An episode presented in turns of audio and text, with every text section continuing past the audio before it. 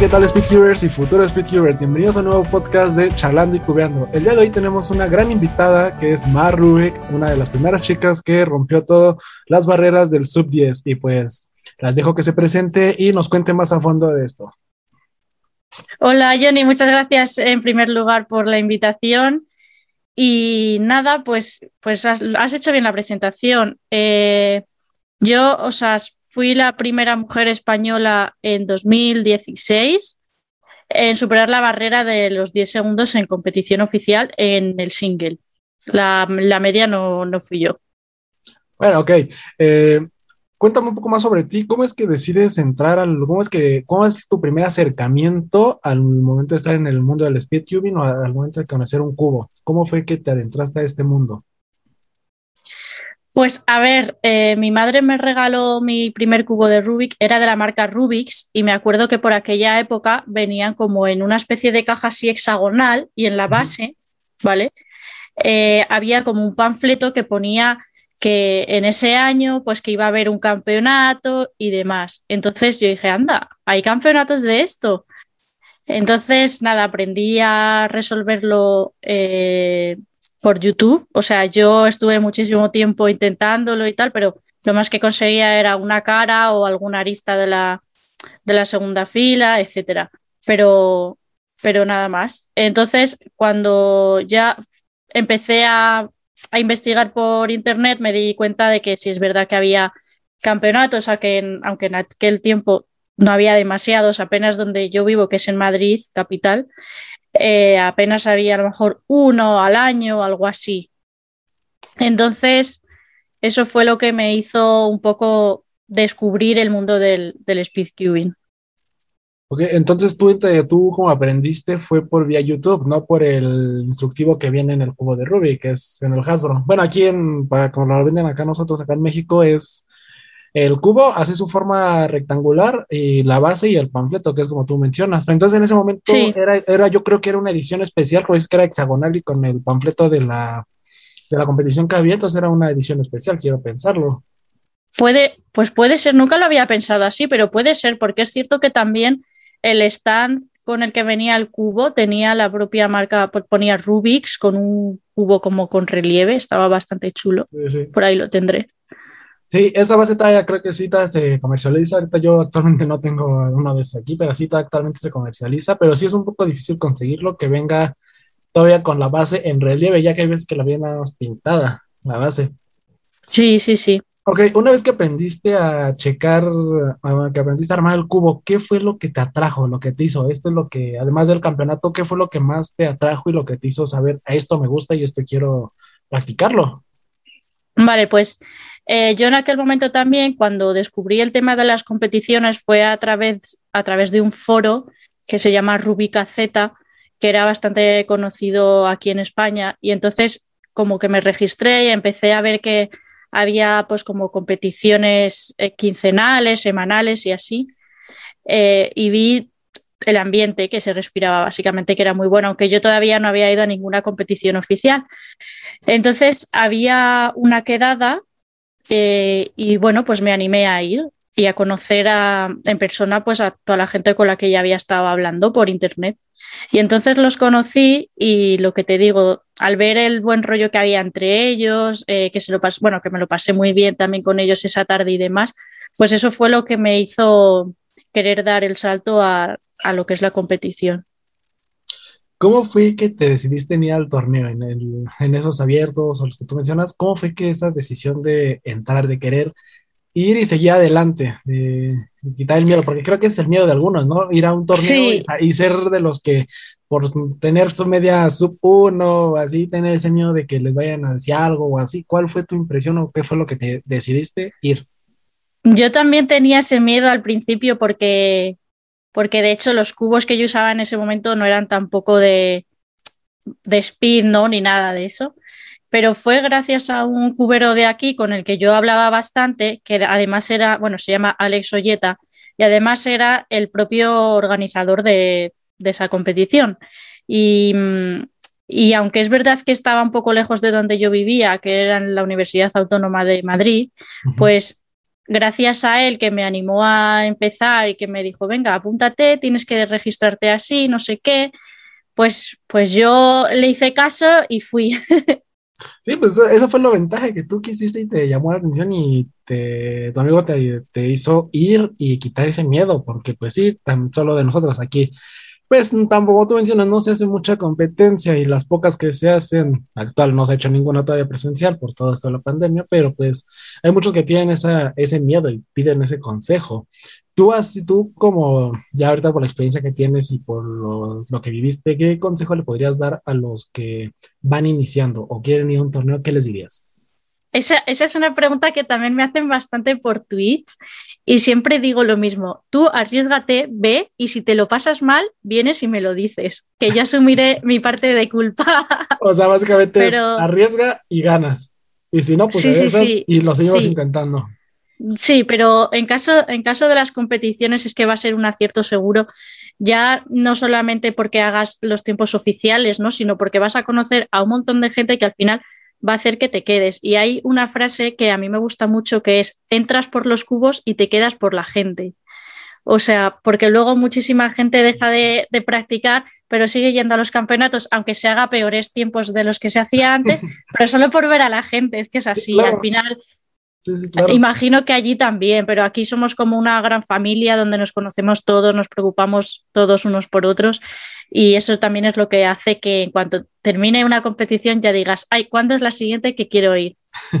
Sí, claramente, como tú mencionas, entras por los cubos, tu primer acercamiento es por un cubo y además quedando por el acercamiento de la gente, ya que al momento de las competencias, lo que hemos mencionado en los otros cinco episodios del podcast hasta ahorita, es que las competencias la gente no te excluye, sino te ve que eres nuevo, te acerca, te hace que te animes a competir, te da consejos, te hacen sentir en familia para que tú no te sientas tan, tan desapercibido. Eso es. Bueno, mencionaba en una, una vez en una, con una que tuvimos que era una tienda de cubos aquí en México, que creo que lo único malo a veces es de la gente que va entrando y si son menores y sus papás los acompañan es los tiempos, que a veces si el tiempo de espera es, pues yo creo que muchos se desesperan y así, pero siento que yo sí.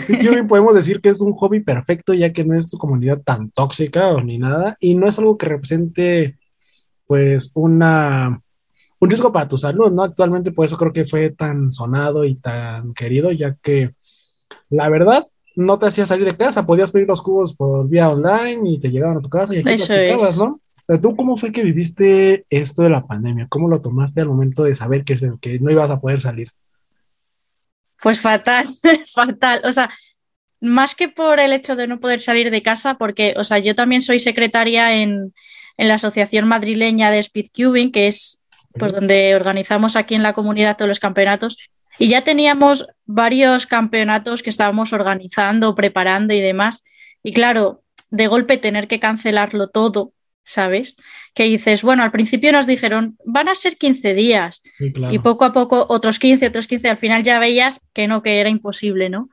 Y claro, de repente las competiciones que al final eran lo que me mantenían dentro de, del mundillo, de, ¿sabes? Lo que me enganchaba para seguir, pues dices, y ahora si no, si no se puede, ¿qué hago? ¿Sabes?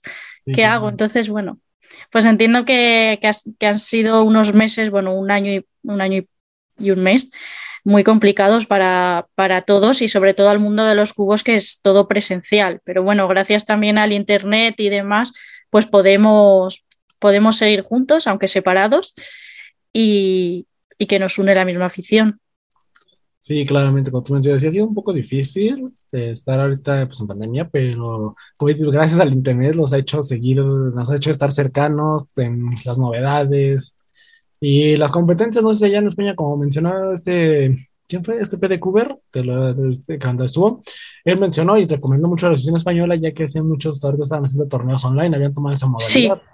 ¿Qué me puedes comentar sobre eso? ¿Cómo es estar adentro de la Asociación Española del Speed O sea, yo estoy en la, en la asociación madrileña, ah, pero, pero también, sí, pero bueno, o sea, estoy también muy metida con ellos porque de hecho nosotros eh, habíamos presentado candidatura para hacer el nacional aquí en Madrid.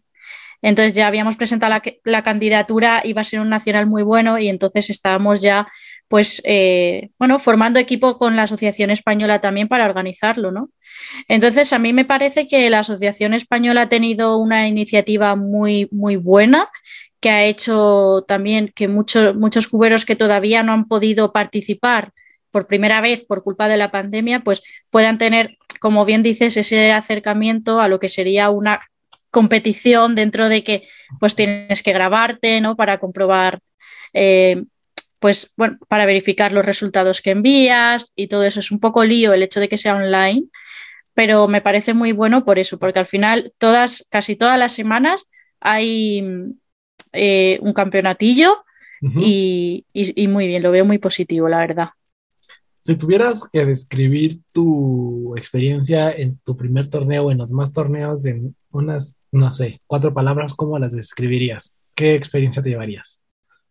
Pues, a ver, así en cuatro palabras, diría como aventura, diversión, eh, superación y amistad. Así lo definiría. Así en definitiva lo que es la aventura y la superación por todo. Creo que así como tú mencionas, sí, es, así, ya que te aventuraste ahí, tuviste una superación personal al momento de estar ahí. ¿Cuál fue las otras dos? ¿Más superación? Este, aventura, superación. Eh, ¿Qué más te he dicho? Diversión, ah, creo que te he dicho diversión. Y, amistad, creo que amistad, que sí, creo que te sentí, te arroparon mucho, ¿no? Cuando tú fuiste, sentiste ese apego y fue lo que te hizo quedarte. Yo creo, yo creo que también un poco porque, porque, bueno, en aquel momento, bueno, y ahora, de hecho, no somos como demasiadas chicas, ¿no? Entonces, no sé, como que me cuidaban un poco entre todos y, y no sé, no sé exactamente si fue por esa razón, pero yo sí que me empecé a sentir como muy querida por ellos y demás. También yo era muy jovencita cuando empecé, creo que tendría 14 años o por ahí. O bueno, cuando empecé a, a, comentar por el foro y demás, pues tendría a lo mejor 12 por ahí. Entonces, eso. Sí, sí. Ahora qué bueno que mencionaste eso, lo de las chicas. Este, ¿qué se siente ser una de las pocas chicas, o bueno, actualmente no sé cuántos ya seamos, porque sí hay muchos, pero de las pocas chicas Speedcubers? cuando tú iniciaste, ¿qué se sentía ser a la actualidad? ¿Qué cambio has notado? Pues, hombre, yo, claro, obviamente cuando entras no sabes cómo es el panorama y no sabes que eres una minoría, ¿no? Aparentemente tú ves el cubo y no, no tiene por qué diferenciar a una mujer de a un hombre ni nada. Entonces, a mí me sorprendió ver que no había apenas chicas. Y también eh, por eso entre nosotras es como que siempre hay una unión de que cuando ves a una chica nueva, ¿no? Ya dices, venga, voy a ir, que no se sienta la pobre ahí, ahí un poco marginada ni nada, ¿sabes? Pero, pero bueno, o sea, yo bastante, bastante bien. No me he sentido en ningún momento discriminada ni apartada por, por, ser chica ni nada. De hecho, es curioso porque yo soy completamente de letras, entonces soy como un bicho raro que no sé nada ni física ni matemáticas ni nada de eso. Y además soy mujer, pero bueno, bien, muy bien. Yo siempre intentando animar a, a todas a que, a que vayan a probar una competición. O sea, me consta que algunas ya de, después de la pandemia van a hacerlo y que así poco a poco empecemos a cambiar esas estadísticas. Sí, claro. Actualmente, bueno, de cuando tú iniciaste, que fue en el 2000, ¿comentabas? En el 2013 fue mi primera competición. Actual, ¿qué cambios has visto en el ámbito del speedcubing y también ya pues, eh, con las chicas, su intervención actualmente, cómo has visto? Hombre, yo sí que he visto una evolución muy positiva porque antes no éramos demasiados participantes en comparación con los que somos ahora en un campeonato, ¿no? O sea, a lo mejor el que te digo yo, el campeonato que te digo que fue mi primero, éramos 60 y ahora mismo en Madrid, pues todas las competiciones suelen ser de 100 competidores por ahí. Entonces, es cierto que eh, ha cambiado el hecho de que antes nos conocíamos todos porque éramos muy pocos y ahora cada vez hay gente más nueva, eh, pues, que, pues eso, que no conoces y que, sí que se animan a competir por primera vez. Entonces yo creo que, una de las principales diferencias es eso, eh, cómo ha ido aumentando el número de participantes y, y, también la frecuencia de las competiciones que se realizan en España. Sí, las competencias antes de la pandemia, antes de que fuera la, la pandemia, ¿cuántas competencias al año podía que se hicieran antes de la pandemia? Pues tendría que ver las estadísticas, pero a lo mejor en España me suena 24 o algo así. No, pues eran bastantes.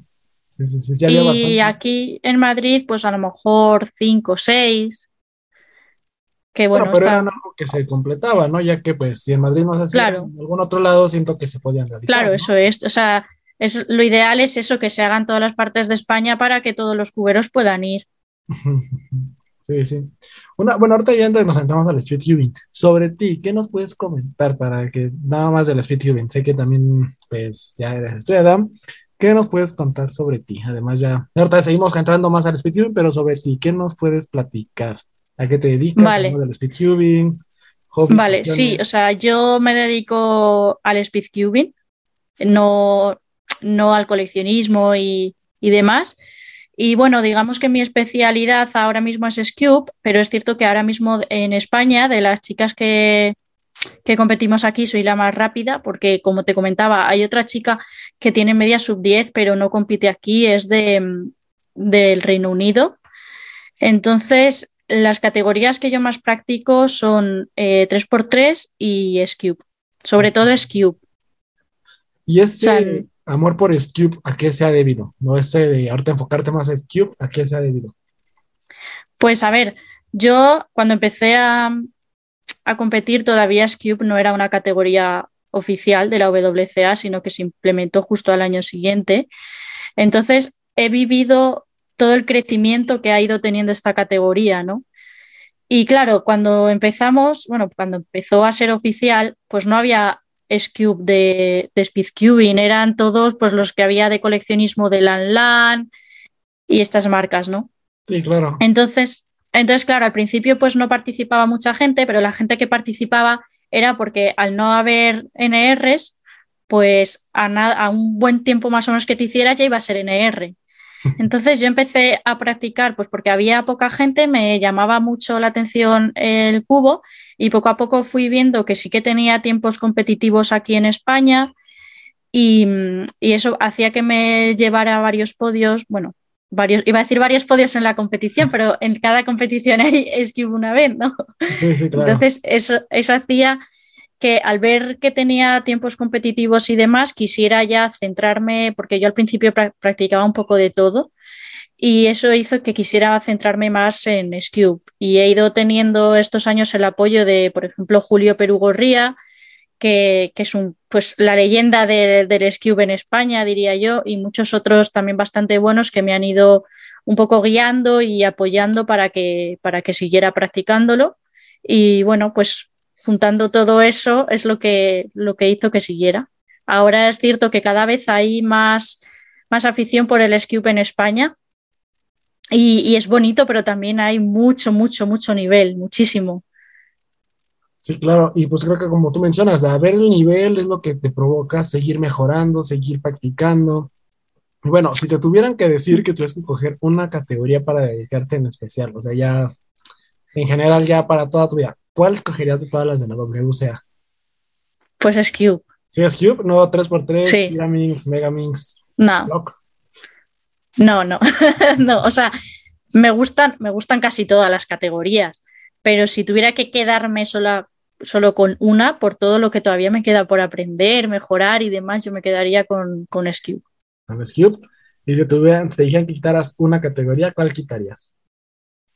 Eso hace poco le estoy hablando también. Pues mira, yo quitaría dos. Quitaría 5 por 5 a ciegas, porque es una categoría que yo como organizadora de muchos torneos he visto que ralentiza mucho las competiciones. Sí, claro. Y que hay muy poca participación. Y 7 por 7 lo mismo. O sea, 7 por 7 retrasa mucho el ritmo de las competiciones porque necesitas gente que mezcle, que haga de juez y son categorías con poca participación, entonces yo creo que no serían necesarias, puesto que ya tenemos 5x5 y 6x6, y, y en blind pues tenemos multi, tenemos blind, tenemos 4x4. bueno, y también... Ya, existen varias, ¿no? Y esas como que hacen, como hacen lo, lo, hacen un poco más lento del ritmo que ya se llevaba la, en la misma categoría. Ok, y aparte de esas, ya, ya dijimos quitar, ¿por cuál te quedarías? ¿Qué cubos de los que están actualmente saliendo meterías como categoría oficial? Mm, pues mira, el otro día lo estoy hablando también con los de Twitch y, y la verdad es que coincidí, me gustó mucho, no me acuerdo quién fue que me lo dijo, que yo metería, o sea, aparte de, bueno, categorías como tal, a lo mejor podría decirte el Ready o el, el Megamix de 2x2 también es interesante, pero por encima de ese yo metería alguna categoría de equipos. O sea, porque al final... por ejemplo, no me acuerdo su nombre actual, pero que es de que uno arma, por ejemplo, el primer paso, el segundo, y así, F2L, algo así. Sí, así, o, o Team Blind, tipo que uno se tapa y el otro le tiene que ir dirigiendo, algunas sí, porque creo que es verdad que, que ahora mismo, tal como están planteadas las competiciones, pues es una afición muy solitaria, ¿no? Que tú vas con tus cubos y ya está. Y creo que el hecho de tener que, mm, que no sé, que unirte a alguien para poder competir también beneficia mucho a la relación que, tengas con, esos participantes. Sí, claro. Este, a ver, ya el, tú dijiste que el Megamix, ¿no? El 2x2 es el que metería. Siento yo que es una categoría que podría funcionar, entonces podría hacer buen tiempo. Sí, sí. Lo tenemos aquí atrás de este y es un buen cubo que a la verdad ya existen buenos ahorita actualmente, este que es el de Kiji. Sí. Gira muy bien a la vez y creo que sería un poco más rápido y se podrían hacer unos excelentes tiempos. No me imagino en un futuro, esperemos si sí, se logra poner, porque creo que había el rumor, no sé, aquí en México se hizo el rumor de que se iban a quitar Clock y harían una votación a partir del 14 de mayo por una nueva categoría, no sé si ¿Ah, sí? A mí no, a mí no me ha llegado ese rumor. o sea, yo sé que. No, no, o sea, yo sabía que hace tiempo había como una campaña para, para intentar meter, con firmas y eso, para intentar meter este cubo en, las competiciones. Y Clock, yo creo que Clock debe estar, eh, porque es cierto que antes no había tanta participación, pero ahora desde que han creado el, el de Kiji, mm, ya te digo yo, ya verás cuando empiece de nuevo a haber competiciones en, en el mundo, en otros países, cómo poco a poco empieza a subir la participación de la gente. ¿Tú qué opinas sobre Clock? ¿Te gusta, no te gusta, lo practicas? Eh, ¿Te gusta la rita de los memes? Eh, a mí me gusta y la estoy practicando, pero es gracias al Clock de Kiji. O sea, yo antes no, no hacía Clock eh, y no me gustaba precisamente porque todos iban muy mal, se bajaban y subían solo los pines, eh, era imposible terminar sin, dos DNFs por media.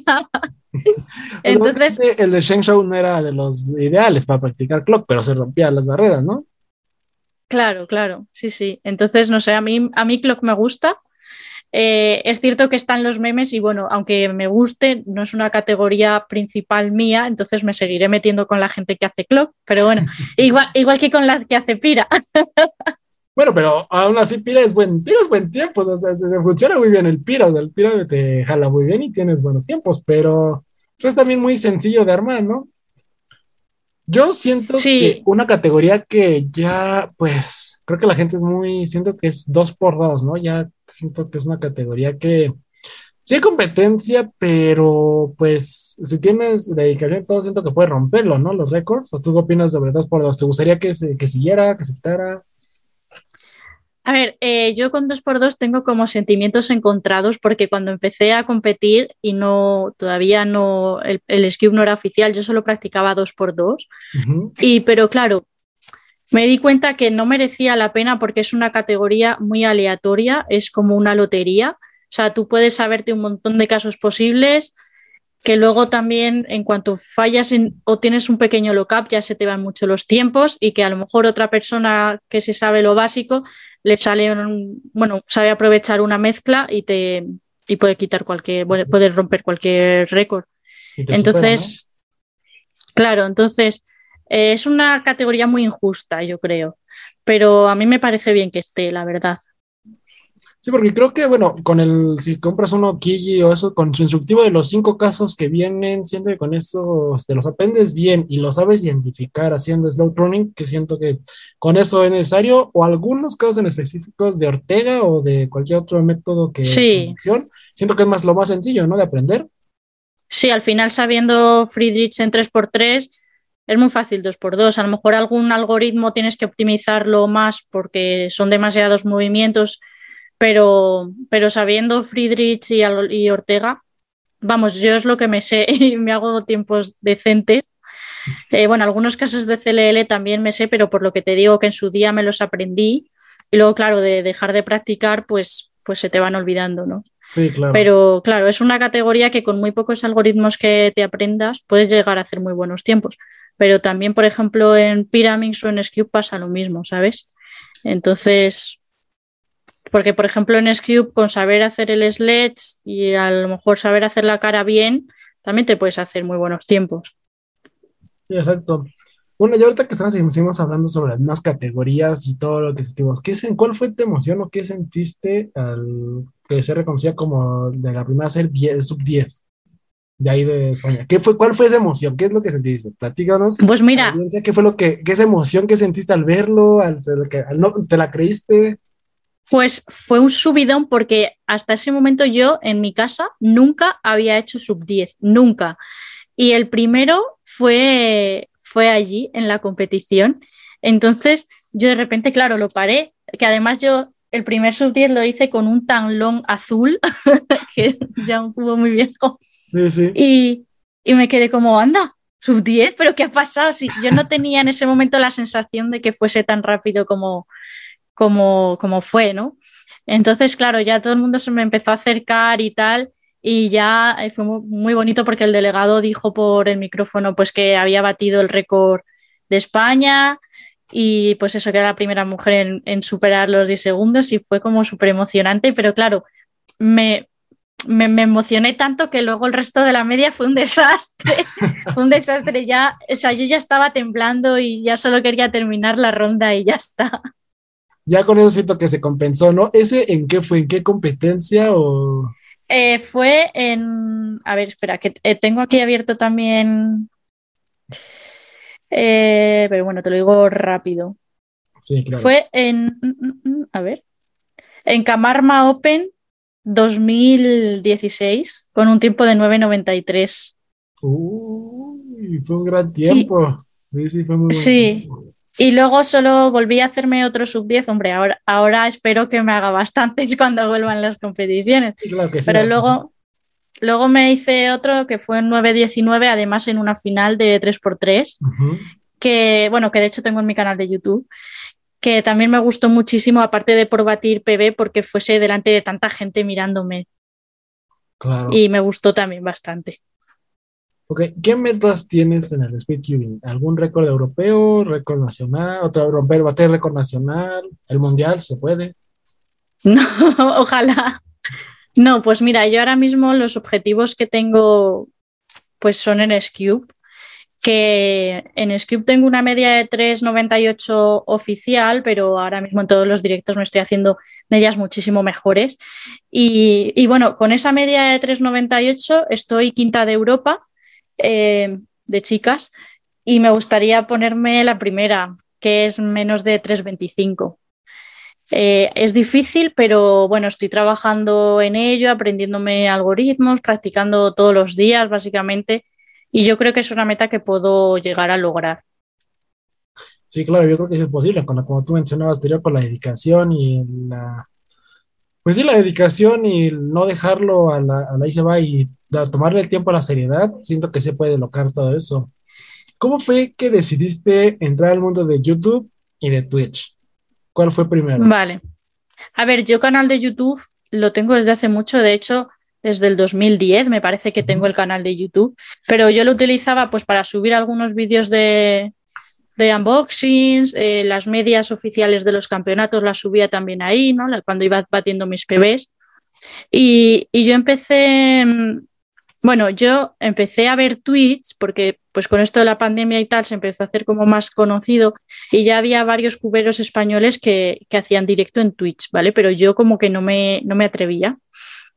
Hasta que se anunció eh, un evento benéfico que fue el 3 de abril y que por cada resolución se donaba un centavo a la Asociación de la Salud Mental de América. Entonces yo quería participar en ese, en ese evento y al principio pensé, ¿vale? Porque pregunté, bueno, me informaron mal, pero pensé que la única manera de poder participar era streameándolo en Twitch, ¿vale? Entonces, justo por eso, los tres días antes, que además coincidió con Semana Santa aquí, los tres días antes eh, empecé a hacer directos en Twitch para que justo el día del evento, pues más o menos supiese cómo tenía que, llevarlo todo. Sí, claro. Y, y bueno, pues al principio súper, súper nerviosa, pero luego fui viendo cómo cada vez la gente me iba apoyando más, gente que ya me, pues me seguía de antes, o sea, lo que, lo que digo, pues cuberos amigos y muchos cuberos que me conocían de haberme visto por vídeos y demás, pero que yo no los conocía a ellos y también me empezaron a seguir. Y, la verdad es que ha sido todo muy rápido, o sea, tengo ahora mismo 155 seguidores y eso empecé pues el 30 de abril, no empecé hace mucho más. Y justo hoy he anunciado la primera colaboración en el canal, que es con Cube Kings, y me han hecho un cupón de descuento del 5% para la gente que introduzca pues, ese código al finalizar su pedido. Y ya hemos acordado pues que conforme me vaya siguiendo más gente, vaya creciendo más el canal y demás, pues podremos ir haciendo pues, sorteos y alguna cosa así, incluso patrocinio. Oye, eso suena muy bien. ¿Cuál es ese código para saber de los que, pues, de la audiencia, si algún día se lo llegan a utilizar para necesitar, cuál es el código y lo ponemos en su Pues, muy bien, el código es Mar Rubik, o sea, mi nombre de usuario, pero sin barra baja. Ok, sin verdad. Ok, entonces ya saben, utilicen el código MarRubik en la tienda Cube Links para que tengan un 5% de descuento. Eso es. Así es. Ok, patrocinios. ¿En algún momento tuviste un patrocinio o te patrocinó alguna marca, tienda en tus experiencias en los torneos? No, o sea, de, momento de momento no. O sea, a mí me, me hubiera gustado, pero claro, eh, no tenía unos tiempos como demasiado competitivos quitando esos Cube, entonces ninguna marca, ninguna tienda mostró interés por patrocinarme, la verdad. Eh, pero bueno, ahora que me estoy dedicando más pues a hacer streamings por Twitch y eso, pues veo que puedo llegar también a un buen público, aparte de animar sobre todo a, a muchas chicas cuberas para que se inicien en el mundo de las competiciones y creo que gracias a eso pues quizás sí que pueda llegar a conseguir algún patrocinio, pero lo cierto es que todavía no, no he tenido, no me han dado esa oportunidad. Ok, ¿y te gustaría alguna marca? Yo porque te te gustaría que te patrocinara o tienda. Hombre, yo pues eh, con Cube Kings desde siempre he tenido bastante trato porque ya conocía a Rubén antes de que él creara la tienda, ya era un, un cubero más de la comunidad y he organizado con ellos, bueno, organicé con ellos el último torneo oficial que, que, pude hacer aquí donde yo vivo. Y, siempre he tenido súper buen trato con ellos, entonces me gustaría que me patrocinaran ellos y si no, Hooky Mods, que, que es Julio Perugorría, que antes le he mencionado también, que es el creador y demás, pero tiene a gente muy, muy buena metida. Entonces yo creo que tengo necesito entrar como creadora de contenido o algo así. No sé, no sé también por qué motivo mis vídeos de YouTube, bueno, en YouTube creo que tengo casi 190 seguidores, pero, pero nunca he tenido como demasiado tirón. En cambio, ahora en Twitch eh, siento como que es una plataforma que se adapta más a mí porque puedo estar hablando tranquilamente con la gente mientras, mientras practico y eso hace además que al verme, bueno, iba a decir tanta gente, que al verme la gente eh, pierda un poco los nervios en cuanto a la competición y a, cubear delante del público. Sí, claro, yo creo que ese es una Twitch, yo siento que es la plataforma que los hace crecer y los hace el complemento, ¿no? Para los que van emergiendo en este mundo, es siento que lo que te hace crecer más de lo normal. Porque bueno, YouTube pues tiene que subir videos semanal y todo eso y darte a conocer los seguidores, todo lo demás, ¿no? Pero mantener eso y tener la constante siento que es lo que a veces anima en YouTube, ¿no? Hasta el momento.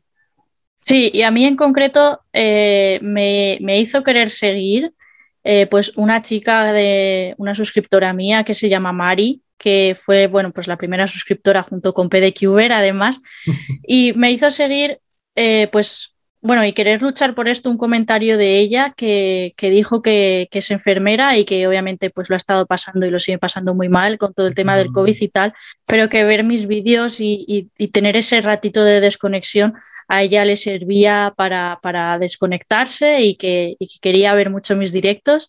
Entonces, eh, a mí fue un comentario que me emocionó bastante, la verdad, porque no, no me lo esperaba.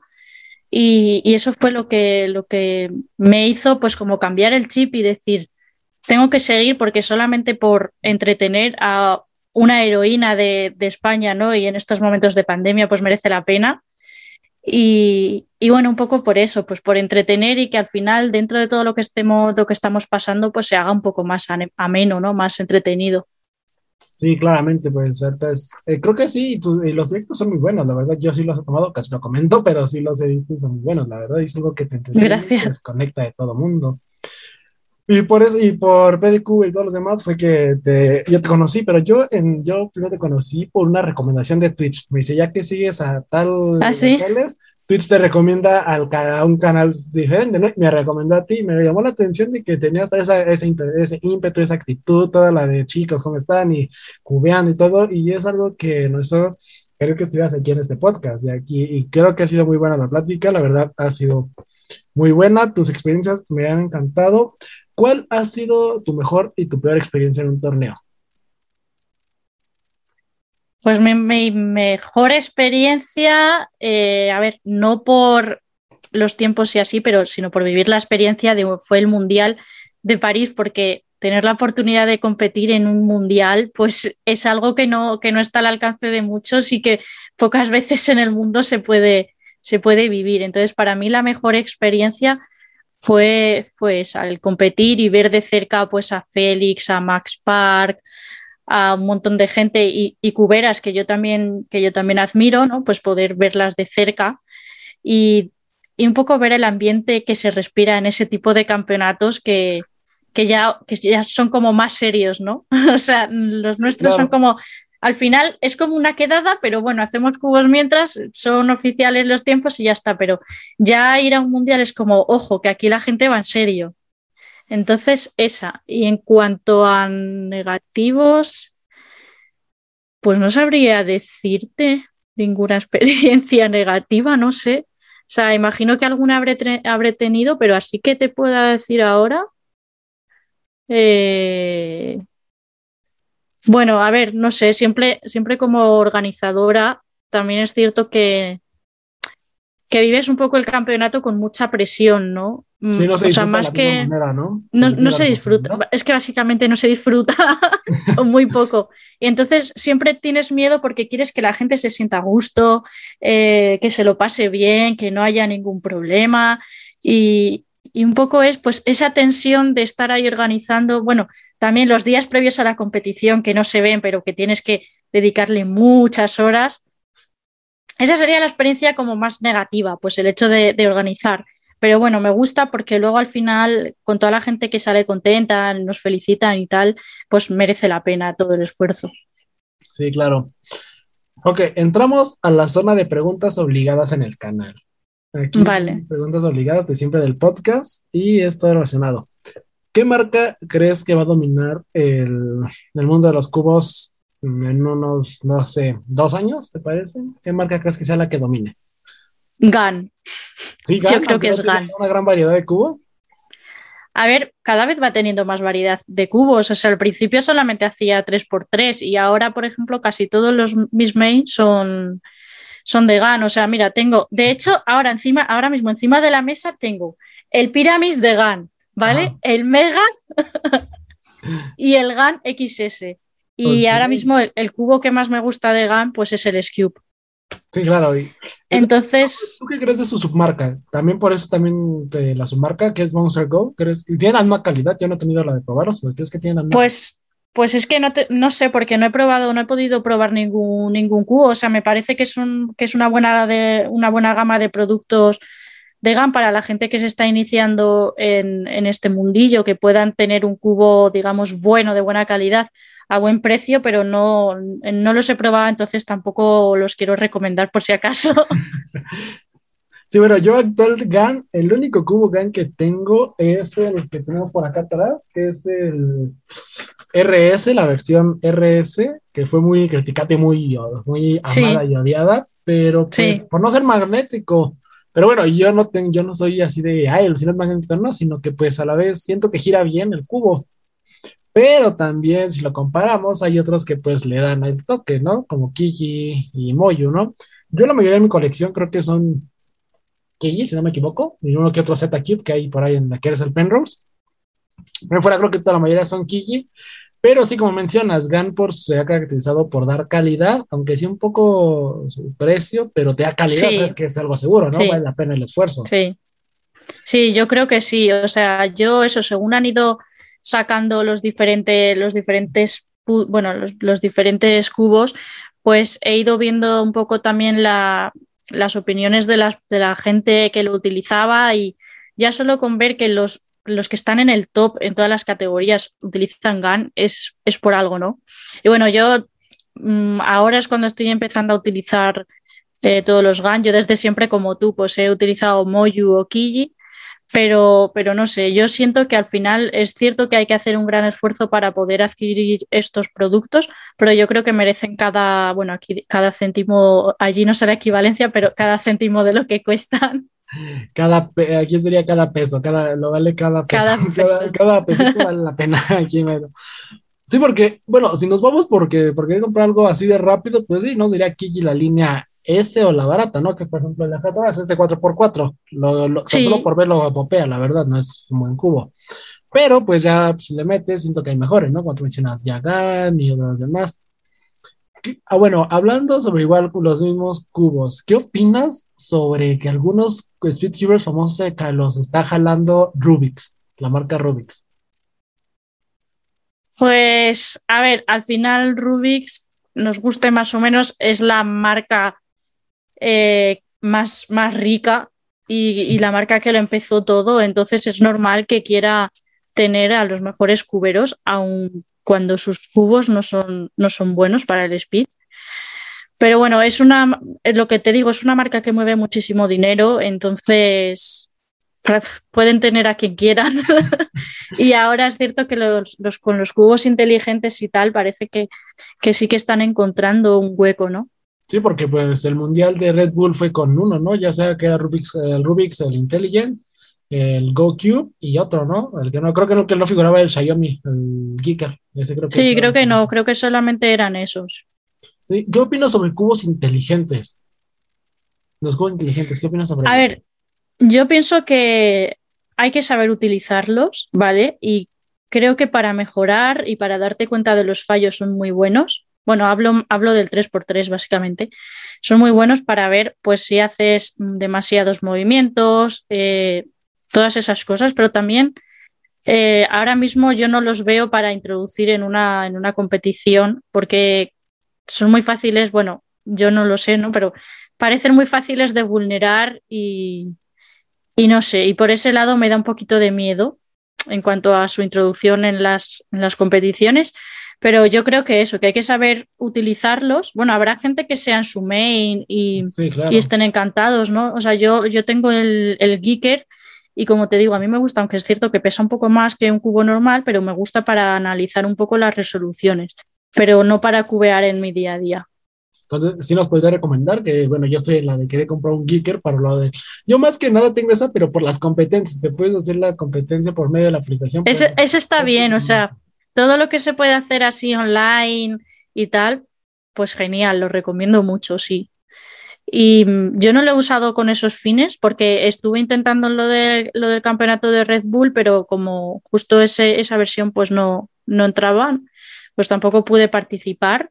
Y, y, pero vamos, que siéndote sincera, es un cubo que al principio, cuando lo tienes y pues te gusta mucho, pero luego lo vas dejando apartado y yo ya lo tengo ahí en la estantería y ya está.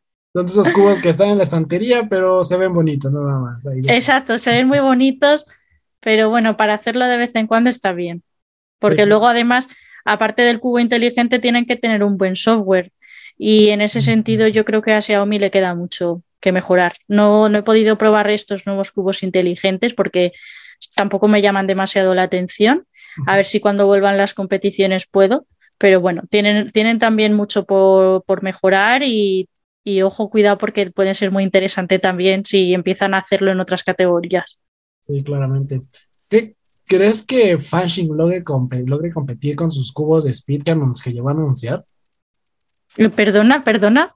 Fanching, ¿no has escuchado esa de la de que ha anunciado una de cubos, una línea de que va a ser desde el 3x3 hasta 4x4, creo, si no me equivoco, y que van a ser de competencia. Él los anunció como cubos de competencia. ¿Crees que vayan a ser buenos? Pues no lo sé, no lo sé. Habrá que ir, habrá que ir viéndolo según los vayan sacando, la verdad. Mundial, viene el próximo mundial en Países Bajos. ¿Tú quién crees que vaya a ser el que domine? ¿Max? ¿Félix? ¿Leo? ¿Timo? Yo creo que puede haber bastantes sorpresas, la verdad. Eh, yo, bueno, creo que no hemos tratado esto, pero en cuanto a los cuberos así más famosos, el que más me gusta a mí personalmente es Félix. Sí, claro. Y porque también es una leyenda también del, del speedcubing. Pero yo creo que como últimamente los chinos ah, están saliendo como de la nada y haciéndose tiempazos, yo creo que muchos, si, si van a competir, pueden, pueden darles ahí caña a Max y a, y a Félix, aunque obviamente también Timón está, está muy fuerte y bueno, muchos otros. Cualquiera, en verdad cualquiera de ellos se, lo, se puede llevar el mundial, pero yo pienso que va a haber eh, sorpresa, igual que pasó con este chico que se llamaba Sean Villanueva, ¿no? O algo ah, así en el último, en el último mundial. Pues pienso que algo así se puede dar. Entonces podemos decir Team Félix y nada más. Sí, sí. Félix? Solo Team Félix. Bueno, yo en este caso yo soy Team Félix y Team Juguito, la verdad. Son de los únicos dos que pueden existir. Porque Max sí. es una historia de esperación, la verdad, es sorprendente, pero como que no, no has logrado no conectar tanto. O sea, porque sí es sorprendente hacer dos de tiempo así. Y actualmente creo que no sé qué día fue en esta semana o la otra, que uno publicó aquí en un grupo de Facebook, de que la, en la WCA había registrado un tiempo de dos puntos y tanto, como tú mencionas, de los chinos que Japón, no estoy seguro, pero había registrado un punto de 2.35, 34 y en 3x3 era una bestialidad y todos de entonces, si esto es sin torneo, ¿cómo será en el, pues, en el, en el mundial? ¿No? Sí, sí, pero yo creo que también eh, el hecho de que ahora sean los chinos los que están de repente haciendo tiempos muy buenos es, es, por el hecho de que solamente hay competiciones allí prácticamente, allí en Australia y creo que en Rusia alguna, pero principalmente allí. Entonces yo creo que ese mismo fenómeno se va a ir viendo poco a poco en todos los países según se vaya pudiendo competir.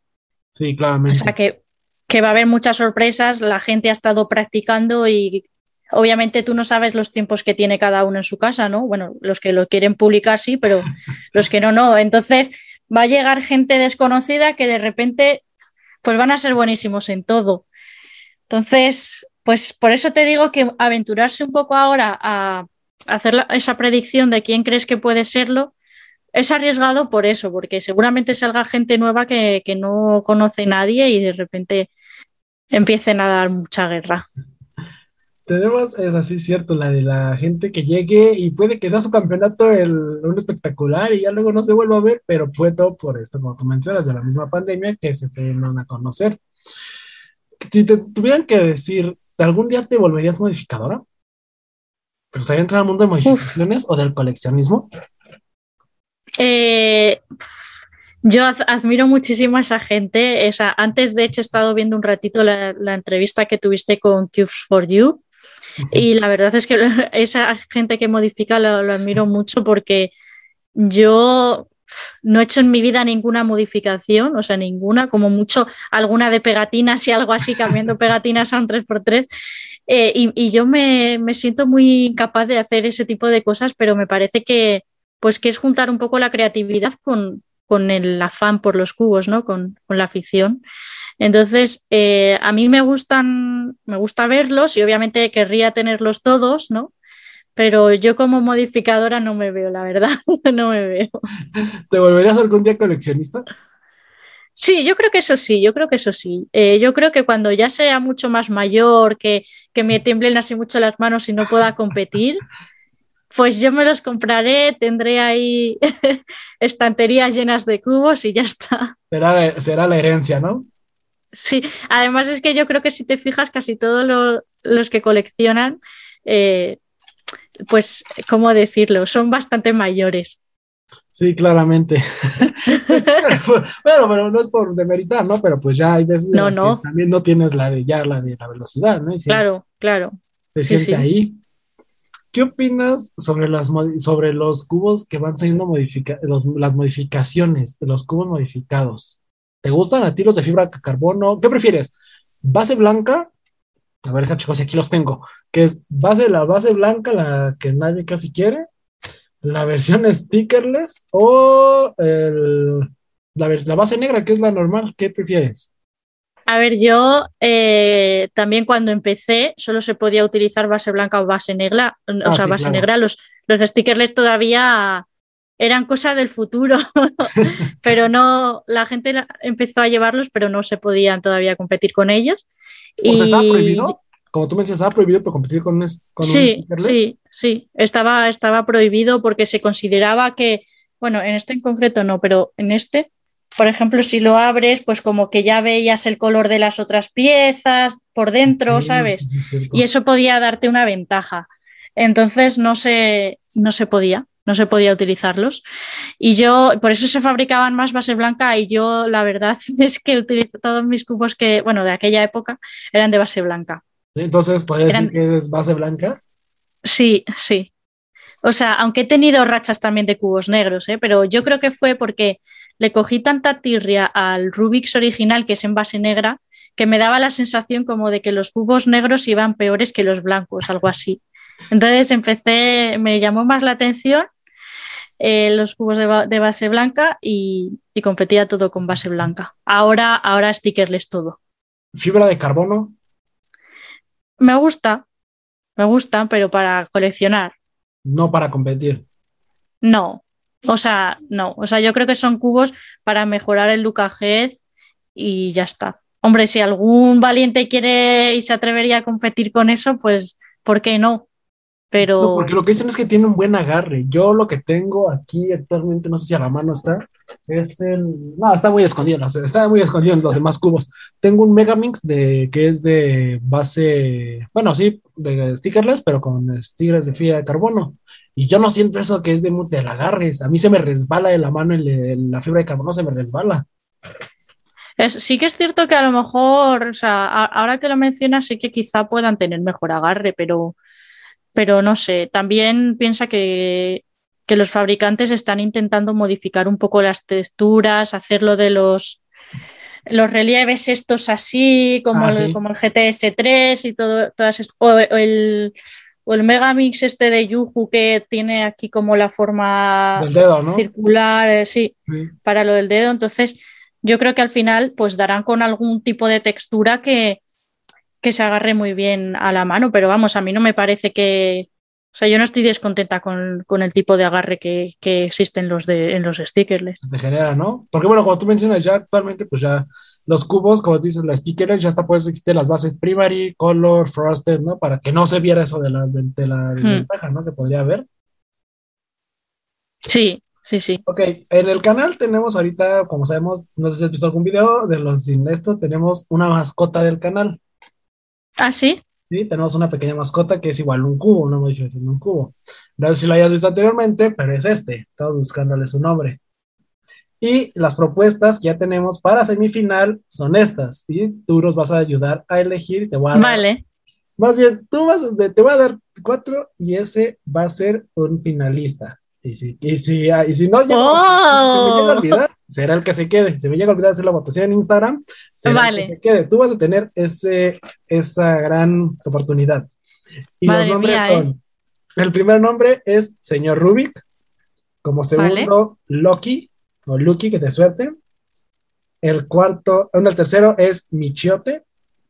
El quinto es Michigan. Ah, no, el cuarto es Michigan. Y el quinto, que fue por una de un cubo de una tienda, el gato Félix.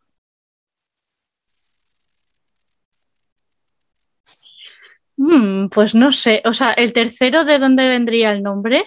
Michiote. Sí. Ah, ok. Eh, mi- te lo voy a dividir. Michi de gato, de acá en de en Ah, vale, vale, de vale, vale. Y Ote es de un platillo mexicano que es los michiotes. Y le pusieron la de Michi y hicieron la combinación así de michiote. Ah, pues está gracioso. Eh, A mí me gustan los, a los nombres que son así como más graciosos, ¿no? Em, pero claro, también tienes que pensar que, el nombre de la mascota se entienda, ¿no? En todo, en todo el mundo, no solo, no solo en Latinoamérica. Sí, claramente. Entonces, o sea, el gato Félix puede ser también como el gato feliz o algo, ¿no? Algo así. sí, también puede ser, también pero, pero me gusta el de Michiote. ¿El de Michiote? Michiote, Michigan, ninguno de su edad, Michiote, ¿verdad? A mí me gusta. Ok, entonces ese será el final. A mí me gusta. Y o, señor Michi, algo así. Me gusta, me, agrada, es el señor Michi. Entonces vamos a hacer la, eh, terminando el podcast, subiré a Instagram, entre Michiote y señor Michi. Serán las dos propuestas. Y tú serás la embajadora de quién será, el, de quién va a ser el nombre. Vale, compartiré la encuesta también, a ver qué votan la Para ver qué votan las allá, del otro lado del mundo, a ver qué es lo que eligen. Bueno, a mí, a mí me sigue también mucha gente de, Latinoamérica, la verdad. ¿Sí? Sí, o sea, de hecho tengo... Bueno, como tú mencionas, yo he tenido un acercamiento más con ustedes, con el lado de España y todo ese momento, que de este lado de Latinoamérica. A nosotros nos ha pasado igual, o sea, yo estoy empezando a, tratar con vuestra comunidad a partir de Twitch. Pero tengo, por ejemplo, a Belvio, que hoy se ha suscrito al canal, eh, Gael también se ha pasado bastante. Eh, no sé quién podría decirte más. Ahora mismo esos son los dos que se me vienen así más, más conocidillos que se me vienen a la mente. Sí, claro. Tú no sé si conozcas aquí a, este JS Cuber, no sé qué opinas sobre eso. Sí. Si lo conoces, creo que es mundialmente conocido, ¿no? ¿Sí? ¿Te gustan tus videos? No, pero ¿algún momento te gustaría conocerlo en un momento? A ver, vale, es que es que a ver, hace poco me llegaron rumores sobre, sobre esta persona, ¿no? Entonces, yo sí que veía los vídeos porque me parecían me parecían graciosos, me parecían entretenidos, como los retos que hacía en la calle, ¿no? Sí, claro. Y que preguntaba así a gente al azar y, y así, pero, pero ahora mismo, cuando me enteré de, de todo eso, que bueno, es un tema que, yo tampoco voy a mencionar mucho porque aquí en España, bueno, o sea, JS Cuber es muy conocido, ¿no? Pero claro, obviamente nosotros sabemos de lo que nos llega, no, no hemos vivido. Entonces, eh, es cierto que yo le he dejado de seguir, eh, he escuchado la versión de lo que ha dicho y bueno, pues es una versión que puede ser verdad o no, pero sí que en caso de que eso fuese verdad, me sería como un golpe muy duro para mí, porque yo que estoy animando a que las chicas se inicien en esta competición, ¿no? Tener que encontrarse con este tipo de conflictos quizá no es lo más adecuado, no es lo que ellos, lo que ellas esperan, ¿no? Al entrar.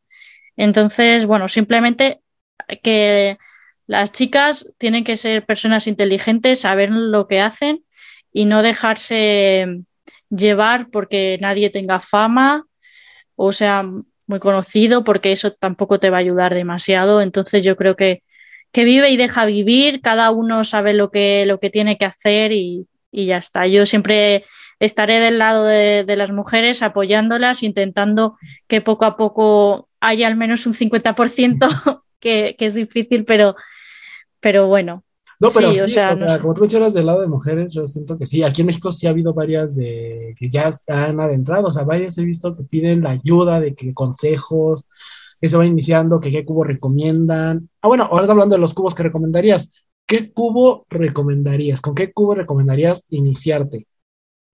Bueno, además del, del que... Rubik Hasbro, ¿con cuál otro tú, con tu experiencia? Vale, o sea, creo que, creo que voy a decir lo mismo que tú. Eh, el, el Moyu 3, ¿cómo se llama? R3S. ¿El fachero? R3M, el fachero, sí. ¿El RC3M? De hecho, yo me lo, yo este me lo pedí porque antes de saber todo lo de JS Cuber, vi que era el que usaba de main y me sorprendió. me sorprendió el hecho de que teniendo un GAN 11 eh, opté por este cubo, ¿no? Entonces dije, pues lo tengo que probar. Y es cierto que no me ha gustado tanto como yo esperaba, la verdad. O sea, es un cubo que está bien para empezar y que puede darte muy buenos resultados, pero yo hoy en día mi main es el, es el GAN XS y ahora mismo no, no lo cambio por, por el facherito. Bueno, entonces así, entonces así quedaría. Entonces, para finalizar, encuesta, se sube el señor Rubik y Michete, van a hacer las dos encuestas propuestas por ti. Y pues bueno, darte las gracias por esta participación aquí en el por haber aceptado nuestra invitación a estar en el podcast y concedernos un poco de tu tiempo. No sé, algún consejo, algo que quieras decir a la audiencia antes de finalizarlo. Pues bueno, muchas gracias a ti por haberme invitado. La verdad que todo un honor que, haya llegado hasta ese lado del charco, ¿no? Y que, y que hayas querido eh, entrevistarme y conocerme un poco mejor. Muchas gracias también a todos los que los que os habéis mm, pasado por esta entrevista o por los que se hayáis pasado en algún momento por mi canal de Twitch. Y nada, simplemente pues el consejo que le doy a la gente es que se anime a, a adentrarse en este mundo porque hay un ambiente